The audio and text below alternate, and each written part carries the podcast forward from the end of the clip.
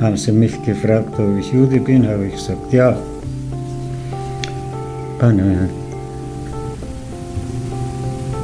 Mir ist noch gut ergangen. Ne?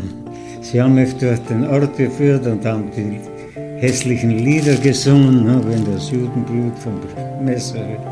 Vielleicht hat man, äh, habe auch einen Schlag bekommen, aber das weiß ich nicht. Aber es mir, ich habe gehabt.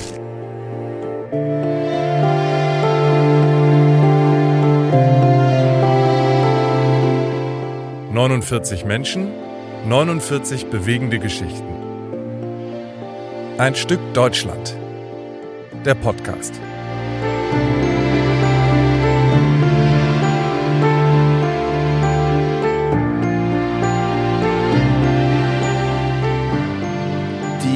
21. Folge von Ein Stück Deutschland. Sie hat lange auf sich warten lassen. Hallo Corinna. Guten Morgen, Carsten. Ja, endlich mal wieder. Wir haben wirklich, wir sind lange nicht mehr zusammengekommen. Und ähm, da musstet ihr da draußen ganz schön lange äh, auf diese 21. Folge warten. Da ist viel Berufliches dazwischen gekommen. Aber ähm, ja, auch was ganz Spannendes äh, zum Thema eigentlich, ne, Corinna? Du hast ja auch, äh, können wir, oh, ja, ja können wir einmal einwerfen, dass du zum, zum Dass ich beim Stutthof-Prozess in Itzehoe war, genau. Da ja. habe ich für die Tagesthemen berichtet und das war natürlich mega spannend und aufregend und das geht ja jetzt auch bis zum nächsten Sommer weiter. Genau, da geht es um eine ja, KZ-Aufseherin, ne? so eine Sekret nee, nee, Sekretärin. Ja, genau, Sekretärin genau. wollte ich gerade sagen. Und ähm, ja, da kann man auf jeden Fall einiges zu nachlesen, wenn ihr wollt, ähm, äh, in unterschiedlichen Medien. Und da hast du Bericht erstattet. Aber jetzt sind wir endlich bei der 21. Folge unseres Podcasts Ein Stück Deutschland. Und wen haben wir denn heute? Ja, es geht ähm, um Siegfried Bustin. Der, wir hatten ja schon die kurze Folge, in der der Sänger, Liedermacher und man mit der unvergleichbaren Sprecherstimme Heinz Ratz deinen Text gelesen hat. Genau, der hat einige der Texte gelesen, die ähm, wir ja als Audios auch auf der Seite haben und ich höre ihm wahnsinnig gerne zu. Der hat wirklich eine unglaublich tolle Sprecherstimme und ja, deswegen ist es toll, dass er dabei ist. Ja, ihr hattet ja jetzt dann quasi genug Zeit, euch die Folge mehrfach anzuhören. Deshalb, ähm, genau. genau. Aber heute ähm, gehen wir ja ein bisschen weiter, ein bisschen viel weiter mit Siegfried zusammen. Er erzählt uns ja wieder einiges in seinem ersten O-Ton und ich würde sagen, da hören wir mal rein, was er dir auf deine erste Frage geantwortet hat. Von, von mir? Ja. Siegfried Bustin. Keinen zweiten Vornamen? Nein. Wo und wann sind Sie geboren? Am 19. April 1916 hier. Tutzing. In Tutzing? Bei München. Ja. 40 Kilo von München, Strecke München, Garmisch-Partenkirchen. Aha, darf ich mal schauen? Sie. Ah ja. Wenn Sie 1916 geboren sind, dann haben Sie ja doch noch eine ganze Menge Erinnerungen an Deutschland. Ja. In was für eine Familie sind Sie geboren? Was ist so Ihr Hintergrund? Wir waren vier Geschwister. Eine Schwester und zwei Brüder. Und ich, meine Mutter, mein Vater. Die, die anderen Drei Geschwister sind geboren 1903, 1905, 1907. Sie sind der weitaus der Jüngste. 1916, da war meine Mutter 40 Jahre. Ah, ein Nachkömmling. Nachkömmling. Mhm. Und ähm, was hat Ihr Vater gemacht? Beruflich? Ja. Da steht das da alles drin? Denn der das geschrieben hat, der hat bei uns als Lehrling gearbeitet. Und dann hat er ein Geschäft gemacht. Mit 70 Jahren hat er das Geschäft vermietet oder verkauft. Und dann hat er in den Zeitungen über das Leben, sein Leben, das Leben in Tutzing etc. geschrieben. Mhm. Im Jahre 80 ist er gestorben, 90 haben die Kaufleute dieses Buch ausgegeben. Ah. Und was hatten, ihre, was hatten Ihre Eltern? Hier schreibt er meine Lehrzeit. Da steht vom Bustin. Was war denn das, was hat Ihr Vater denn genau gemacht? Mein Vater hat eine Arbeit gemacht, die jüdische Leute fast nie gemacht haben. Was ist das? Äh, Klempner. Ah ja. Ja. Und mein nächster Bruder, der nächste, der war auch Klempner. Und der, mit, der andere war Elektriker. Aber bei uns wurde gemacht äh, Klempner, Elektriker, weil das ein kleiner Ort war. Ja. Und sanitäre Anlagen. Ja, ja, ja. Mussten alles machen. Das finde ich ja ganz spannend, dass er eigentlich so einen Münchner oder so einen, so einen süddeutschen Akzent hat, ne? Auf der, einen, auf der einen Seite und auf der anderen Seite merkt man, dass er sich auch, also zumindest habe ich das Gefühl, gar nicht mehr so, ähm, also dass, dass man das Gefühl hat, so das Deutsche ist gar nicht mehr so seine Muttersprache irgendwie. Das ha- hatte ich zumindest das Gefühl, ähm, als ich das eben gehört habe. Aber vielleicht liegt das auch daran, dass er schon ein bisschen ähm, älter ist und es ihm ein bisschen Ja. schwer gefallen ist irgendwie. Ja, und dass er in seinem Alltag natürlich auch viel Spanisch spricht. Genau, Ne? Oder ja, das- gesprochen hat zu dem Zeitpunkt. Ja, ja, das meine ich.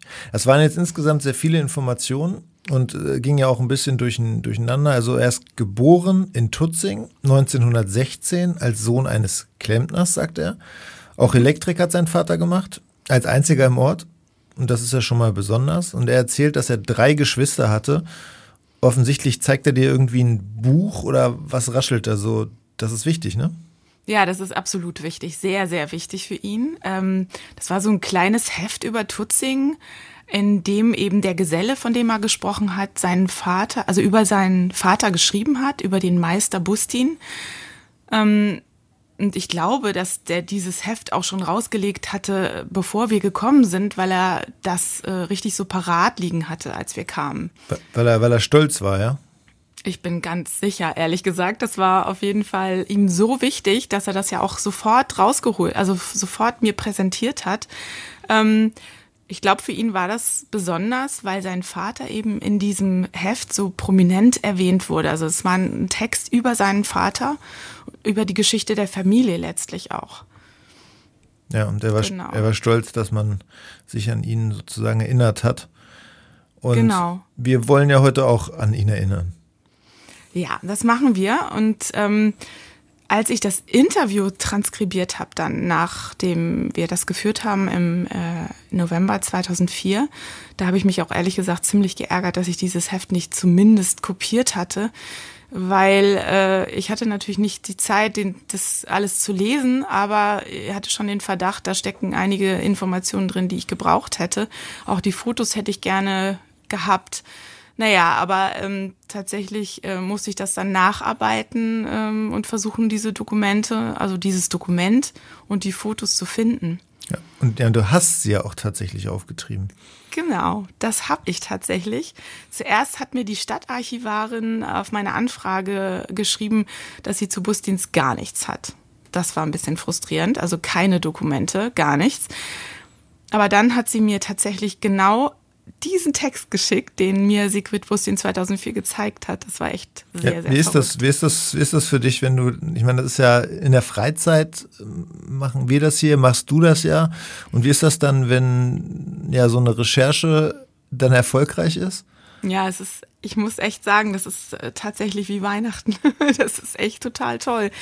Weil ich ja auch so frustriert war, diesen Text nicht zu haben. Und dann schickt die mir genau den. Ich konnte ich konnte es eigentlich überhaupt nicht fassen. Es ist genau der Text. Sehr abgefahren. Ja, der ist in den Tutzinger Nachrichten wohl 91 erschienen. Er sagte ja auch, ne, die Kaufleute, was hat er gesagt, 1990 hätten da dieses Heft rausgegeben und 91 ist es dann eben in den Tutzinger Nachrichten erschienen und äh, somit äh, hat hat mir die Stadtarchivarin das geschickt, diesen Text, ja. Ja, und dieser Text, ihr habt ja mittlerweile auch gelesen, er ist ja tatsächlich sehr hilfreich für uns. Der gibt uns nämlich viele ja wichtige und auch ergänzende Informationen.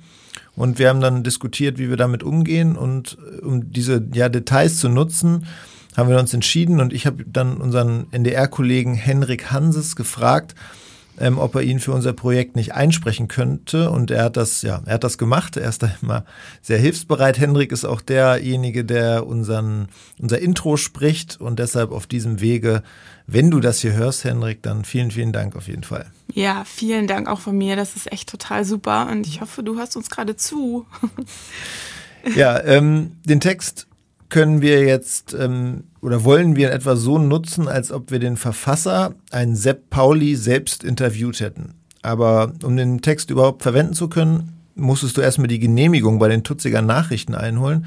Der ist, der ist ja nämlich 1991 erschienen, wie du gesagt hast.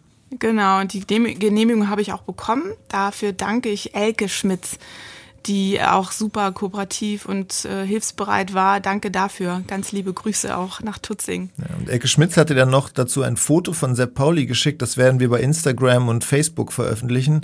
Wirklich ein sehr cooles Foto. Absolut. Also er mit bayerischem Hut sitzt in einem Cabriolet, einem sehr schicken Auto. Ich schätze mal, das ist so in den 70er Jahren oder so. Ähm, und Elke Schmitz hat mir auch geschrieben, dass er wohl ein ziemliches Tutzinger Original gewesen sein muss. Aber ich habe ehrlich gesagt keine Auto Ahnung, was das für ein Auto ist. Hast du irgendwie eine Ahnung? Also ich weiß, wie so ein, also ich weiß, wo man den Schlüssel bei so einem Auto reinsteckt und wo man den anmacht, okay, aber ich habe tatsächlich kein Fable für Autos und ähm, naja. Ich glaube, er hatte ein Fable für Autos, ehrlich gesagt. So ja. sieht es zumindest aus. Ja, absolut. Vielleicht weiß jemand, was das, was das für ein Auto war. Ja, genau. Ist ja aber auch eigentlich nicht ganz so wichtig. Nee. So eine Randnotiz sozusagen. Ja. Aber was erfahren wir denn durch Sepp Pauli? Also, er schreibt ähm, über den Spenglermeister und Kupferschmied Ferdinand Bustin, der als Deutsch-Ungar nach Tutzing gekommen ist und äh, 1880 dort seinen Betrieb gegründet hat. Weil er mit seinen Gesellen gute handwerkliche Arbeiten ausführte, wurde er in der ganzen Umgebung bekannt und war unter der Bevölkerung, obwohl er Jude war, sehr beliebt. Als sein Geschäft sich so richtig in Tutzing etabliert hatte, gründete er eine Familie und es wurden ihm vier Kinder geschenkt, ein Mädchen und drei Buben. Das älteste Kind war Resi und die drei Söhne hießen Josef, Emil und Siegfried.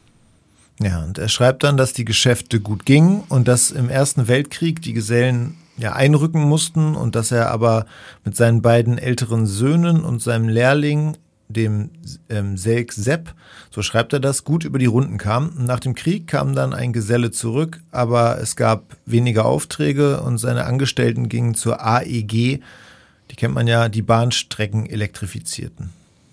Genau, in dieser Zeit schreibt er dann weiter, hat sich seine Familie, also die Familie von Pauli Sepp, mit der Familie Bustin angefreundet. Und obwohl wir streng katholisch waren, gab es nie Missstimmung wegen der Religion. Besonders die Resi, der Emil und der Siegfried verkehrten oft in unserem Hause.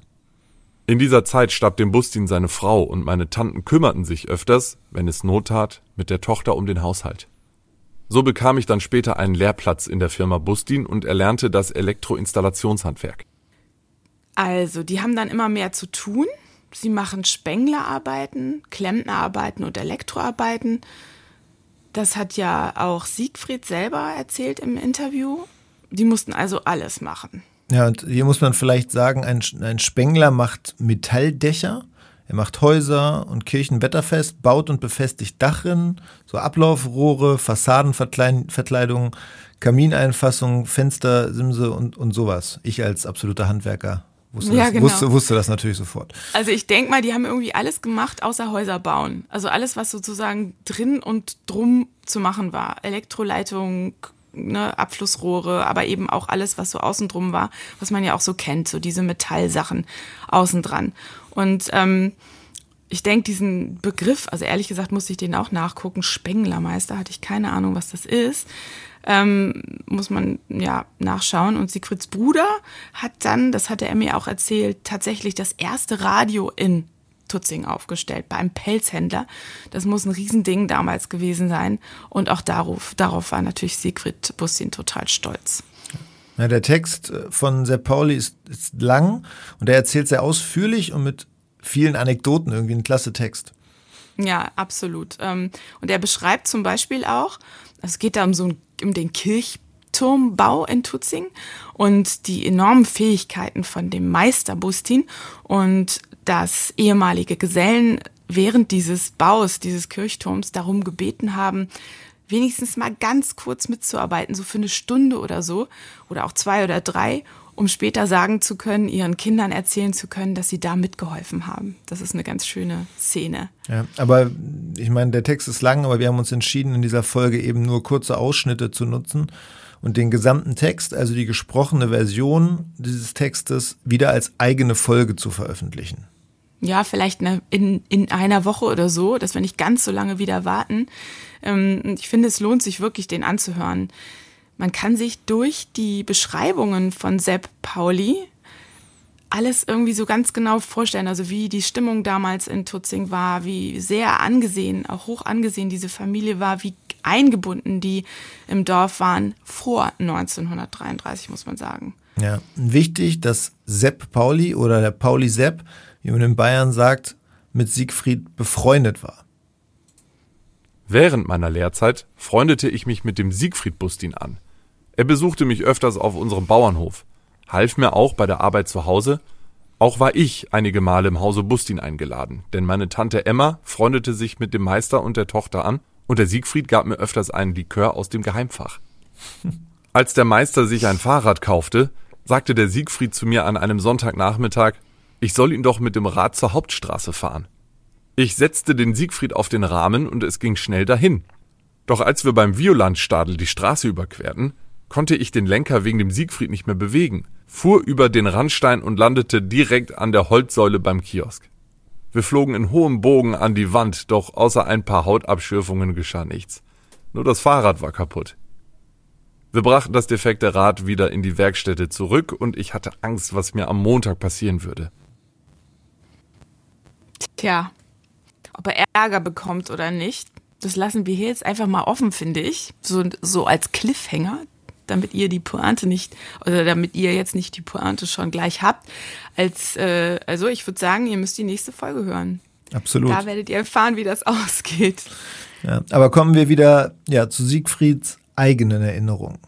Wir waren die einzige jüdische Familie in dem äh, Ort, der war von 3.000 bis 5.000 Einwohnern wurden äh, auch dann noch gut behandelt. Ich war im Sekundario in einem Ort, der war 15 Kilometer weiter, mhm. weil bei uns keiner hatte. Und da konnte ich, zu Ende, da ließen sie mich zu Ende machen. Dann.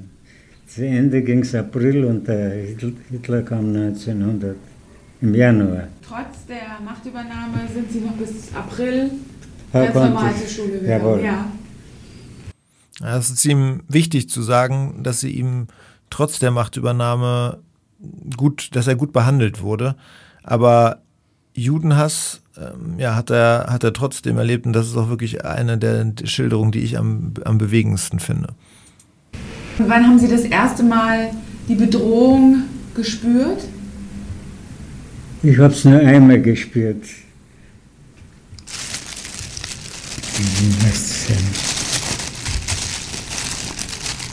Wenn ich zu viel Zeit nehme. Ne?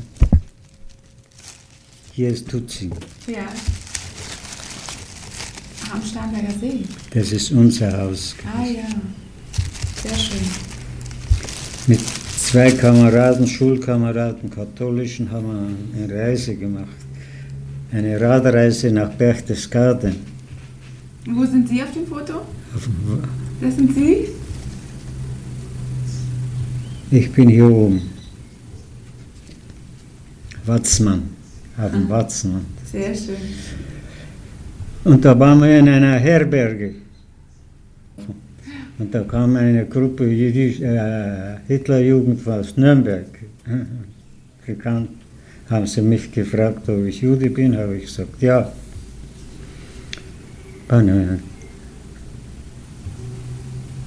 Mir ist noch gut ergangen. Ne? Sie haben mich durch den Ort geführt und haben die hässlichen Lieder gesungen, ne, wenn das Judenblut vom Messer. Vielleicht hat man, äh, habe ich auch einen Schlag bekommen, aber das weiß ich nicht. Aber es mir, habe Glück gehabt. Zum Beispiel der eine,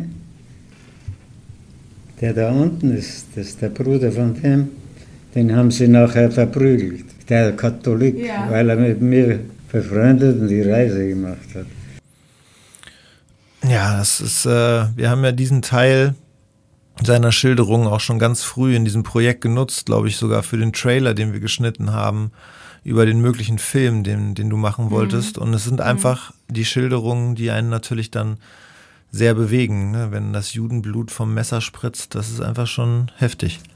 Ja, und einfach auch, einfach auch das, äh, ihn so zu identifizieren, ihn zu stigmatisieren, ihn herauszunehmen und ihn dann bloßzustellen und zu entwürdigen eigentlich durch dieses Lied und seine Freunde auch dafür zu verprügeln. Ja, und er sagt, er hat nochmal Glück gehabt, ne? Also ja, ja. Vielleicht hätten sie ihn geschlagen, weiß er nicht mehr, aber auch allein schon diese Vorstellung, durch den Ort geführt zu werden und so, ja, so entwürdigt zu werden durch so ein, so ein brutales blutrünstiges Lied ist schon echt übel. Und man merkt eben dieses Bedürfnis der Nazi-Jungs, also der Hitlerjugend, sich da so ein Opfer zu suchen, ne? Also die, die ganze Gewalt und diese Hassfantasien auszuleben an einem konkreten Menschen und an diesen, an diesen Freunden miteinander, ne?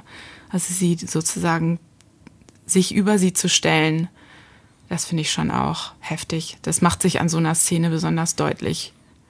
Ja. Das ist wirklich heftig. Und ähm, wir müssen ja bedenken, dass Judenhass und Judenhetze wirklich ab 33 an der Tagesordnung war. Und da war es für ihn offensichtlich schon großes Glück, dass er eben nicht selber verprügelt wurde oder dass sie ihn nicht totgeschlagen haben oder was auch immer. Das war ja auch damals schon äh, bekannt, ja, dass viele Juden äh, massiv äh, bedroht waren, auch schon an, in, in, der Anfangszeit. Ne? Aber wichtig ist ihm ja, dass, dass er, oder es ist generell wichtig, dass Siegfried auch weiterhin nicht jüdische Freunde hatte. Also das. Ja, das genau könnte vielleicht auch wirklich eine große Rolle auf seine Sicht überhaupt auf die Dinge gespielt haben. Er hat eben auch der Pauli Sepp war ja mit ihm befreundet und zwar so lange, bis die Bustins äh, ausgewandert sind. Das heißt, es gab eben viele, die trotzdem noch zu ihm gestanden haben. Und das war natürlich wichtig für ihn, auch für sein eigenes Selbstverständnis und auch für den Blick auf diese Zeit ist das natürlich eine ganz entscheidende, ähm, ein ganz entscheidendes Erlebnis oder Erlebnisse, sage ich mal. Ja. Siegfried hatte einen Onkel in Argentinien, der schon 1913 ausgewandert war und seine ältere Schwester Risi war diesem Onkel schon 1927 gefolgt. Das hat auch Sepp Pauli geschrieben. Diese Resi hatte vor der Auswanderung noch geheiratet und der Rest der Familie denkt aber eben nicht an Auswanderung. Aber 1933 änderte sich das dann natürlich. 1933 aufwärts war es immer etwas schlimmer. Mein Vater hat keine Aufträge mehr von äh, Behörden bekommen. Ne? Ja, das war das eine. Darüber haben wir auch schon in diesem Podcast häufig gesprochen. Die Nazis haben durch Gesetze, aber auch durch das Verhalten Einzelner oder auch mehrerer die Existenzgrundlagen von Jüdinnen und Juden eben zerstört. Genau, das gehört ja, gehörte ja zum Plan der Nazis. Sie wollten ja, dass möglichst alle aus dem Deutschen Reich verschwinden. Ja, und Ser Pauli schreibt dazu in seinen Erinnerungen in dem Text von 1991. Kurz nach der Machtübernahme hetzten übereifrige Parteileute gegen den Bustin und drohten den Geschäftsleuten, die mit dem Bustin am Stammtisch saßen, sie würden gemaßregelt werden und womöglich mit dem KZ Bekanntschaft machen. Darauf ließ sich der Meister nur noch bei seinen Kunden sehen, doch die Aufträge kamen immer schlechter herein, obwohl es damals viel Arbeit gab. Freunde von Bustin rieten ihm, auszuwandern, denn der Hass gegen die Juden wurde immer stärker. Auch ich wurde einmal angeredet, da ich mich öfters mit dem Emil und dem Siegfried unterhielt. Ja, und die Einschüchterung ging dann weiter und weiter. Mein Vater wurde ein, einmal eingesperrt wegen Rassenschande. Der war befreundet mit dem, der hier bei uns gearbeitet hat. Aber mein Vater war schon Witwe. Ja. Mhm. Das ist eine Sache. Mhm. Aber dann hat ihn jemand angezeigt wegen Rassenschande, weil er mit der befreundet war. Sie war Christin. Und er kam ins Gefängnis einige Wochen, ich weiß nicht wie lange. Wissen Sie noch, wann das genau Anst war? Weil wir einen, einen Rechtsanwalt, einen Verwandten hatten in München scheinbar, konnte er es regeln, dass er nicht nach Dachau kommt. Ne? Wissen Sie noch genau, wann das war? In welchem Jahr? 37, kurz bevor sie hierher kamen. Ja, da spielt wieder Dachau eine Rolle. klar, wenn das irgendwie im, in der Nähe von München war. Und 1937, da haben wir von der Leiterin der KZ-Gedenkstätte in Dachau auch gehört, dass zu dem Zeitpunkt schon ja Särge aus Dachau weggefahren wurden. Also gab es da tatsächlich ja auch eine große Gefahr. Und Absolut, er kann, genau. er kann glücklich sein, dass er da nicht hingekommen ist. Genau, aber er war ähm, im Gefängnis, also er war im ja. Zuchthaus und ähm, das war natürlich für die Familie ein großer Schock. Rassenschande wollte ich noch mal ganz kurz, dass wir den Begriff klären. Ich finde, dieser Begriff ist schon als, als Wort so mies, so verachtend, als natürlich ganz klar ein Propagandabegriff der Nazis gewesen. Nach der Definition der Nürnberger Rassegesetze waren sexuelle Beziehungen zwischen Juden und Jüdinnen und Staatsangehörigen, ähm, ich zitiere jetzt, Anführungsstriche unten, deutschen oder artverwandten Blutes, Zitat Ende, nicht erlaubt. Blutschande auch wieder in Anführungsstrichen haben äh, sie wahlweise auch dazu gesagt, Ehen zwischen Juden und Jüdinnen mit sogenannten Deutschblütigen, in Anführungsstrichen, galt als Rasse, Rassenverrat. Ab 1935 galt das, das finde ich immer auch wichtig zu sagen, das ist nicht lange nach der Machtübernahme.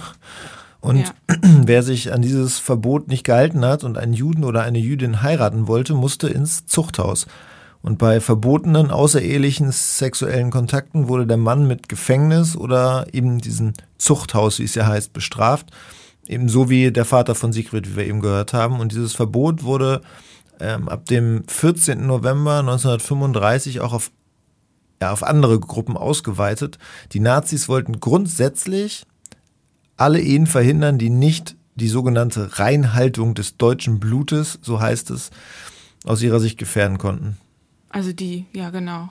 Also auch natürlich dann Sinti und Roma und äh, Menschen, die eben nicht den arischen Vorstellungen entsprachen. Ne? Genau, all das äh, brachte die Busdienst dann 1937 doch dazu, dem Onkel und Resi nach Argentinien zu folgen. Ja, und zu den Einzelheiten bekommen wir nochmal wichtige Details von Sepp Pauli. Es war höchste Zeit, dass die Familie Bustin auswanderte. Der Meister verkaufte den ganzen Besitz an der Traubinger Straße der Firma Derix, die ihm in den letzten Jahren trotzdem noch Aufträge gab, um den Betrieb aufrechtzuerhalten. Das Kapital in Reichsmark durfte er nicht mitnehmen, doch man gestattete ihm Qualitätswerkzeuge in die neue Heimat mitzunehmen, und auch die Überfahrt konnte er noch in Reichsmark zahlen.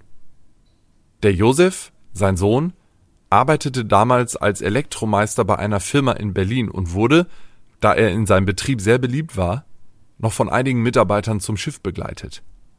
Es muss ein schwerer Abschied gewesen sein.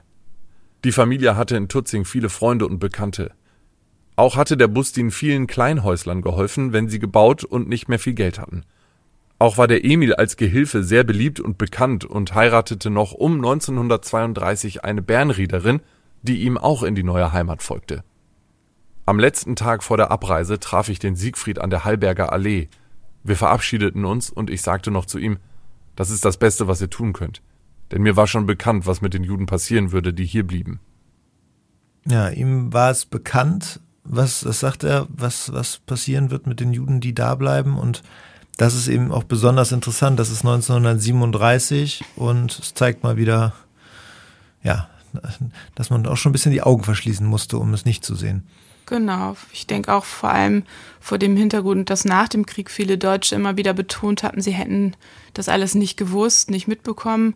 Und dieses Märchen tatsächlich, so würde ich es bezeichnen, hält sich häufig noch bis heute, obwohl es auch wissenschaftlich mehrfach und immer wieder widerlegt wurde. Ja, und er zeigt es uns einfach, aber er beweist es uns hiermit auch. Und auch letztlich äh, zeigt es ja auch die ganzen Freunde und die da zur Ausreise ge geraten haben, haben es ja auch gewusst. Also sie wussten ja, es wird nicht gut ausgehen, wenn die bleiben. Ne? Ja. Machen wir weiter mit, mit Siegfrieds Erinnerung. Ja, die haben ja die Schamada gemacht, mein Onkel, mein, er hat die Schamada für alle gemacht. Und wie sind Sie dann ausgewandert? Ja, ne, von Frankfurt, von Hamburg mit dem Cap Arcona. Und wie haben Sie sich gefühlt auf dem Schiff? Gab es irgendwie ein Befreiungsgefühl? Haben, oder haben Sie Deutschland auch mit Trauer zurückgelassen? Ja, habe ich nicht. Vielleicht war ich noch zu jung oder was. Wie war denn Ich habe mich nicht belästigt gefühlt oder kann mich nicht erinnern. Ich kam als Minderjähriger nach hierher, da musste mich mein Onkel aus der Immigration rausholen. Und Sie sind dann nach Buenos Aires gekommen im März. Ja, Und Ihr Onkel war dort. der Haben Sie Onkel und meine Schwester war schon hier. Hm, Was, was meint er damit? Mein Onkel musste mich aus der Immigration rausholen? Ja, das klingt komisch, ne?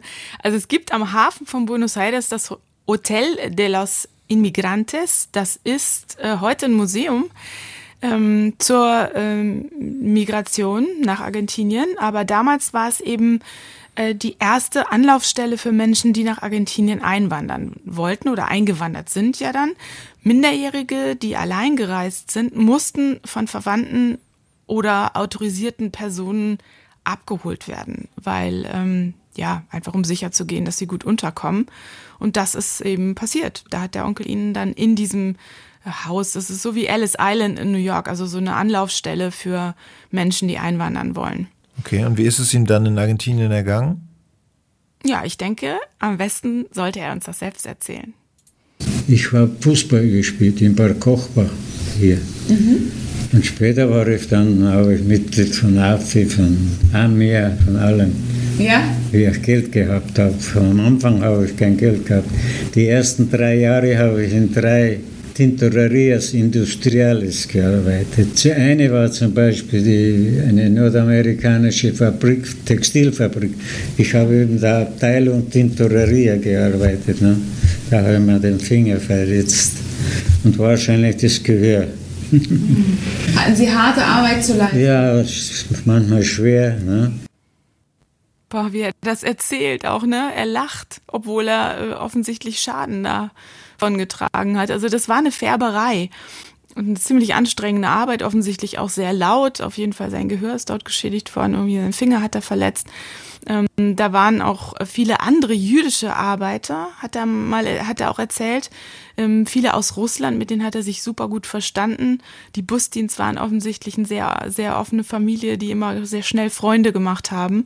Und ähm, ja, und dann geht es ihm aber bald auch finanziell viel, viel besser. Dann im Jahre 1940 kam ein Vetter von mir, der hat in München Werkzeuge verkauft und das kam dann auch her. Und mit dem hat der hat ein Geschäft, der hat aufgemacht, sein Verkauf von Werkzeugen, was er drüben gemacht hat.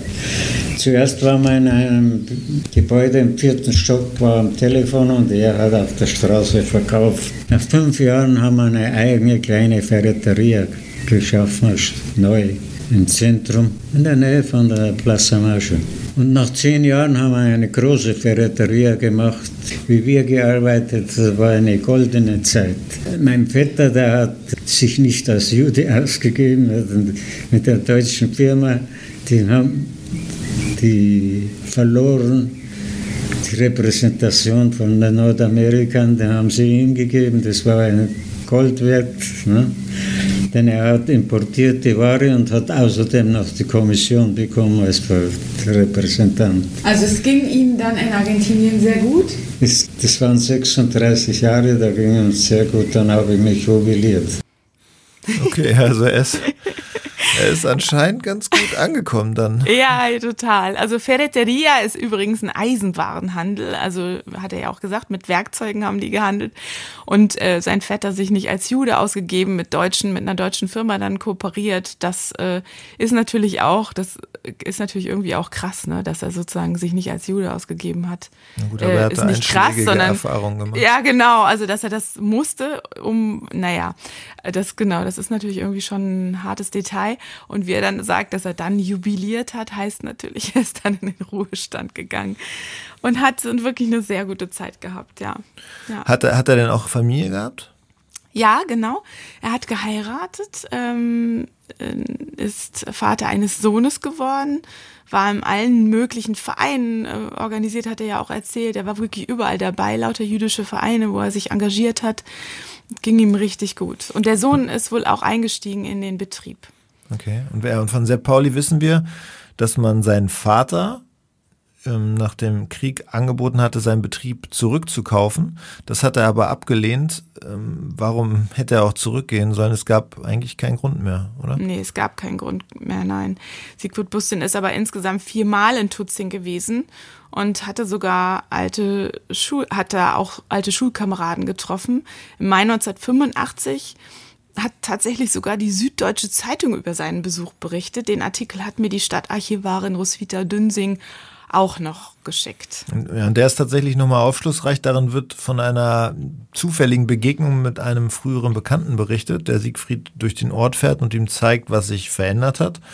Und der nimmt ihn abends mit in die Gemeinderatssitzung, wo die Mitglieder zum ersten Mal erfahren, dass früher einmal diese jüdische Familie in Tutzing gewohnt hat. Ja, Siegfried Bussin hat mir, hatte mir dann 2004 erzählt, dass seine Familie die einzige jüdische Familie in Tutzing war, haben wir ja vorhin auch gehört. Und 1985 war das offensichtlich für viele neu.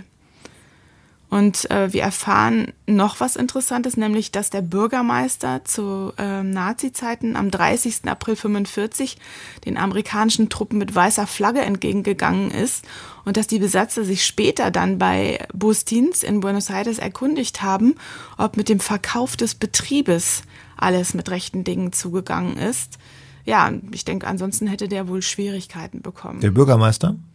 Ja, ja, genau. Also äh, die, wir haben ja vorhin auch gehört in dem Text von äh, Sepp Pauli, dass äh, der Betrieb an die Firma gegangen ist. Also die Firma hat den Busdienst das abgekauft, die ja auch noch lange an Busdienst ähm, Aufträge ge gegeben hat. Das heißt, es scheint so ganz gut abgelaufen zu sein. Er okay. hat ja das Geld dann zwar nicht mitnehmen können, hat aber einiges das Geld, einig, einiges Geld in Ware umsetzen können, also in, in Werkzeuge, die er mitnehmen konnte. Also das Ganze ist ganz gut für die Busdienst äh, abgelaufen. Das also besser keine, als wir sonst erfahren haben. Ne? Genau. Ne? Sonst war genau. die Arisierung ist sonst äh, anders gelaufen ähm, ja, genau. bei diesen ganzen Sachen. Ja. Genau. Und hier in dem Artikel heißt es halt, dass der Bürgermeister sonst Schwierigkeiten bekommen hätte mit den Alliierten. Das ist, finde ich, nochmal ganz interessant. Immerhin. Ja, ja, genau. Wir erfahren, dass ähm, Siegfried als Jugendlicher Mitglied beim Turn- und Sportverein war und dass er als er 1985 in Tutzingen beim Gemeinderat eben zu Besuch war, ein Foto seiner Fußballmannschaft dabei hatte. Das habe er wohl immer bei sich getragen. Ja, das finde ich auch unheimlich rührend. Ne? Also diese, diese Freunde, die er sozusagen in seiner Manteltasche dabei hat auf einem Foto. Und da sieht man, ja, wie sehr er nicht nur an seiner alten Heimat, sondern eben vor allem an, auch an seinen Freunden gehangen hat. Seine besten Freunde, so heißt es dann in diesem süddeutsche Artikel seien im Krieg alle gefallen. Also alle erschossen wurden, würde ich sagen, ähm, oder irgendwie anders zu Tode gekommen. Ich finde, gefallen ist auch so ein irgendwie beschönigender Ausdruck. Deswegen muss man sich das irgendwie vorstellen. Die sind eben alle auch ums Leben gekommen. Ja, ja. traurig. Hat Siegfried äh, Bustinen selbst in Nazi-Deutschland Familienangehörige verloren? Ja, es ist ein Onkel von ihm in Dachau ums Leben gekommen. Haben Sie jemals daran gedacht, nach Tutzing zurückzugehen? Zurückgehen, aber ich bin viermal ja. hingereist. Ich war viermal dort. Zweimal mit meiner Frau und zweimal allein. Aha. Und ja. ich bin heute noch in, ja, mit einem Schulkameraden, der telefonieren wir uns oder ich, ich schreiben. Na, jetzt ist er operiert und kann nicht mehr schreiben richtig. Also aber eine Rückreise, also dass Sie jetzt dort leben wollten, das wahrscheinlich kam nicht in Frage. Nein. Warum nicht? Weil ich gut hier eingewohnt war. Ne? Und die Kinder, die Enkel und alles waren hier. Aber Sie haben nie so einen Groll oder sowas empfunden? Gegenüber, hm? haben Sie ich habe es gelesen, alles. Ne? Ja. Sie meinen, was passiert ist in Deutschland zur Nazi-Zeit ja. im Krieg? Und man wundert sich, dass ein Kulturvolk sowas hat machen können. Ja, dass ein Kulturvolk sowas machen kann, das ist äh, tatsächlich die Frage, kann man sich ja auch stellen und eigentlich ist sie so, so richtig beantwortet, ist sie bis heute ja nicht. Nee, also ich finde, wir müssen uns immer wieder klar machen, der, der, der Grat ist schmal und man muss immer wachsam bleiben, um irgendwie Böses zu verhindern. Ähm, aber na klar, eine Antwort haben wir darauf nicht, ja. Ja, kommen wir zurück nach Argentinien, zurück in die ersten Jahre nach der Flucht, nach Siegfrieds Ausreise. Hier heißt es in dem Artikel in der Süddeutschen, dass Resi, also die ältere Schwester, haben wir vorhin auch schon mal gehört, am Anfang geholfen hat. Ja, sie war schon zehn Jahre da und war mit, einem deutschen, äh, mit dem deutschen Gesandten Friedrich von Keller bekannt. Auch der war eben aus Tutzing. Und hier konnte der alte Buschen ein paar Installationsarbeiten machen und etwas Geld verdienen. Da hat sie vermittelt sozusagen. Ja, und da erfahren wir dann auch, dass Siegfried eben eine argentinische Anwältin geheiratet hat. Genau, die stammte aus Polen und sie war auch Jüdin. Ja, die war auch Immigrantin. Ja, wir erfahren, dass sein Sohn in, den, in, dem, in dem Einzelwarenhandel mit, mit eingestiegen ist und dass Siegfried Bustin zwei Enkelkinder hat. Und dann hast du, wie in, wie in jedem Interview, nach der Identität gefragt.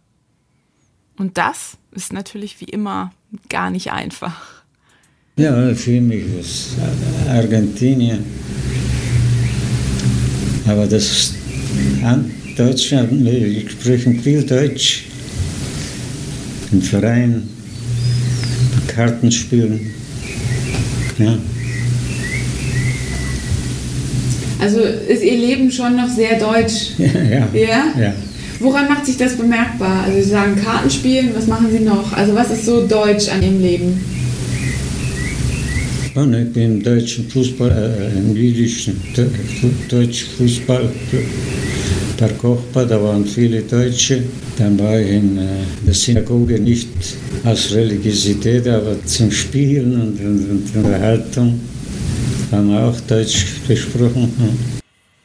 Ja, man kann sich als Argentinier fühlen und trotzdem deutsch bleiben. Genau, das, da sind die Argentinierinnen und Argentinier ja auch echt extrem entspannt mit.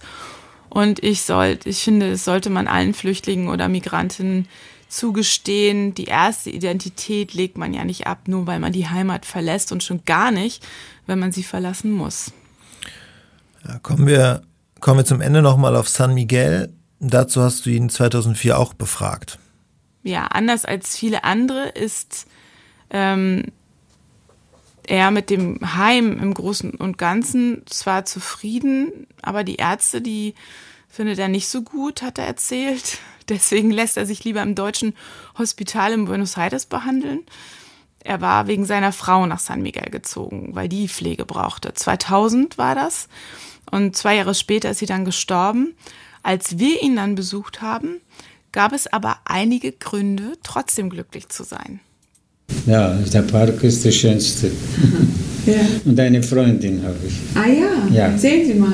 Ruth Rosenstiel. Ah, mit der werde ich auch noch sprechen. Die ist sehr zurückhaltend. Ah ja? Ja, schon zu Hause, aber war sie immer sagen, ich habe sie nicht geahnt zu Hause. Aber erzählen Sie mal, wie Sie dazu gekommen sind, sich so ja. enger zu befreunden. Also ich, sie kam vor zwei Jahren, eineinhalb Jahren, ich war schon vier Jahre da, fast. Was machen Sie denn, wenn Sie sich treffen? Sie lesen zusammen oder, was machen, oder unterhalten sich oder was machen Sie dann? Wir gehen viel, wenn schön Wetter ist, sitzen wir auf der Plaza und gehen spazieren. Na? Oder sonst haben wir das deutsche Tafelblatt, das argentinische Tafelblatt, machen wir die Rätsel und, und ich lese ihr vor. Weil sie schlecht sehen kann, ne? Was sie interessieren kann. Schön. Ja, ein schöner Schluss. Mit der Liebe gehen wir raus aus dieser Folge, ne? Ja. Kleiner Nachtrag. Sie hat Siegfried nämlich, sie hat sich in ihn Sie hat sich in ihn verliebt, weil er beim Asado beim großen jährlichen Grillfest im Hogar Adolfo Hirsch gemerkt hatte, dass sie nicht gut sehen kann. Das, das äh, habe ich ja ihn auch gefragt. Sie ist nämlich nahezu blind oder, oder war blind damals oder konnte eben fast nichts mehr sehen. Also hat er ihr das Fleisch geschnitten und sich insgesamt um sie gekümmert und da war es um sie geschehen. Ja, das ist ja auch äh, äh sehr, sehr speziell und sehr süß, dass er das dann ja. da für sie gemacht hat. Ja, genau. Also so richtig die große Liebe von seiner Seite her war das nicht, aber er hat eine, hat eine Freundin, mit der er die Zeit verbringt. Also echt ganz schön. Er hat mir erzählt, er hat, sie, er hat sich daran gewöhnt. Ein bisschen verliebt hat er sich dann wohl auch. Und zuletzt waren sie aber tatsächlich dann auch wirklich jeden Tag zusammen. Ja, also eine extreme, eine extrem, eine extreme Geschichte kann man schon sagen, auch mit der Flucht und ja, eigentlich von einem total erfolgreichen Leben in Deutschland ähm, oder in einem aussichtsreichen Leben auch in Deutschland, dann nach Argentinien. Und da hat er sich dann aber auch ja, irgendwie hat es dann da auch funktioniert, ob er das jetzt gewollt hat oder nicht, aber er hat sich da auf jeden ja, Fall. Ja, er hat sich arrangiert, ne? Er genau. ist so ein, so ein pragmatischer Mensch, der sich eben aber auch durch seine Geselligkeit, die hat ihm immer sehr gut geholfen, würde ich sagen. Also er hat ja wirklich überall Freunde gehabt und, oder also dann in Argentinien eben auch sich ein sehr, sehr gutes und schönes und erfülltes Leben aufbauen können, auch finanziell ähm, ein gutes Auskommen geschaffen und die haben ein gutes Leben geführt. Ja, ja. ja das äh, war jetzt die, die 21. Folge. Wir würden euch, oder ja, wir würden euch aber die nächste Folge auf jeden Fall auch ans Herz legen, Wir werden am Anfang angedeutet, dass, dass der gesprochene Text wird von diesem, den, den Henrik Hanses gesprochen hat, der Text von dem Pauli Sepp oder Sepp Pauli. Und das solltet ihr euch auf jeden Fall auch anhören. Da geht es dann nochmal rund um den Meister Bustin und ja, hörenswert. Absolut. Ich finde es deswegen auch, es äh, so hörenswert. Dieser Text ist wirklich auch, es ist halt Oral History, ist ja erzählte Geschichte, ist Erinnerung von diesem Sepp Pauli und doch kriegt man einen wirklich, wirklich guten Einblick in diese Entwicklung damals und aber auch darin, wie gut diese Familie eben eingebunden war und wie sehr es lange Zeit überhaupt keine Rolle gespielt hat, dass die Juden waren und es sich dann aber eben ändert und welche Folgen das hat. Ein sehr, sehr guter Text. Ja, und an dieser Stelle auch nochmal ein Dankeschön an Henrik Hanses, dass er den gelesen hat und das Ganze uns zur Verfügung gestellt hat, seine, ja, seine Stimme. Ja. ja, die 21. Folge, ich habe schon gesagt, das war sie. Wir freuen uns, dass ihr alle wieder zugehört habt und freuen uns aber auch, wenn ihr den Podcast empfehlt. Das könnt ihr natürlich einmal machen, indem ihr mit Freundinnen und Freunden oder der Familie darüber sprecht und darauf hinweist. Auf der anderen Seite freuen wir uns auch noch über Bewertungen bei zum Beispiel der Podcast-App von Apple. Da könnt ihr Sterne vergeben oder auch einen kleinen Text schreiben. Und das sorgt im Zweifel einfach dafür, dass Menschen uns besser finden können, weil dieser Podcast ein bisschen weiter oben geratet wird und weiter, weiter oben in der Suchliste auftaucht zum Beispiel. Deshalb wir freuen uns über jede Bewertung und wir freuen uns auch, wenn ihr auf unsere Seite www.einstückdeutschland.com geht und zum Beispiel, während ihr diesen Podcast hört, das Bild von Siegfried Bustin anguckt, das der Fotograf Tim Hoppe gemacht hat. Beeindruckende Bilder, die, wenn man sich das parallel anguckt, glaube ich, dann ist das auch immer ganz spannend und man kriegt noch eine andere Verbindung zu den Menschen. Absolut, ja. Ja, vielen Dank an Henrik nochmal an dieser Stelle.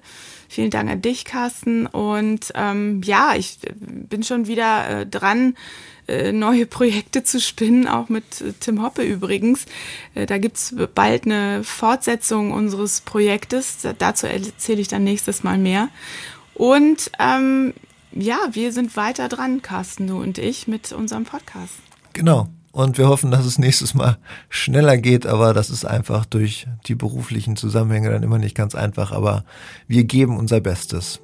Und jetzt sage ich quasi wieder aus den Outskirts von Hamburg alles Gute äh, zu dir, Corinna, und dann, ja, bis bald. Alles Gute. Ciao, ciao. Bis dann.